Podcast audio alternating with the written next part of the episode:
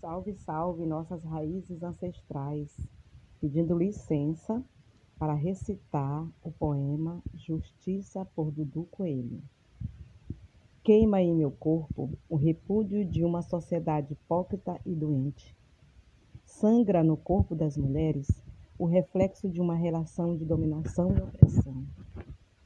Expurgo os sentimentos da intolerância, do ódio, da ganância e da culpa. A chama que arde em mim absorve a luta que vence e liberta dos golpes do patriarcado. Só irmanadas e entrelaçadas conseguiremos sarar as feridas contidas em nossos corpos e em nossas almas. Destila em nós a liberdade de ser o que se quer ser, resistindo para viver e marchando para transformar.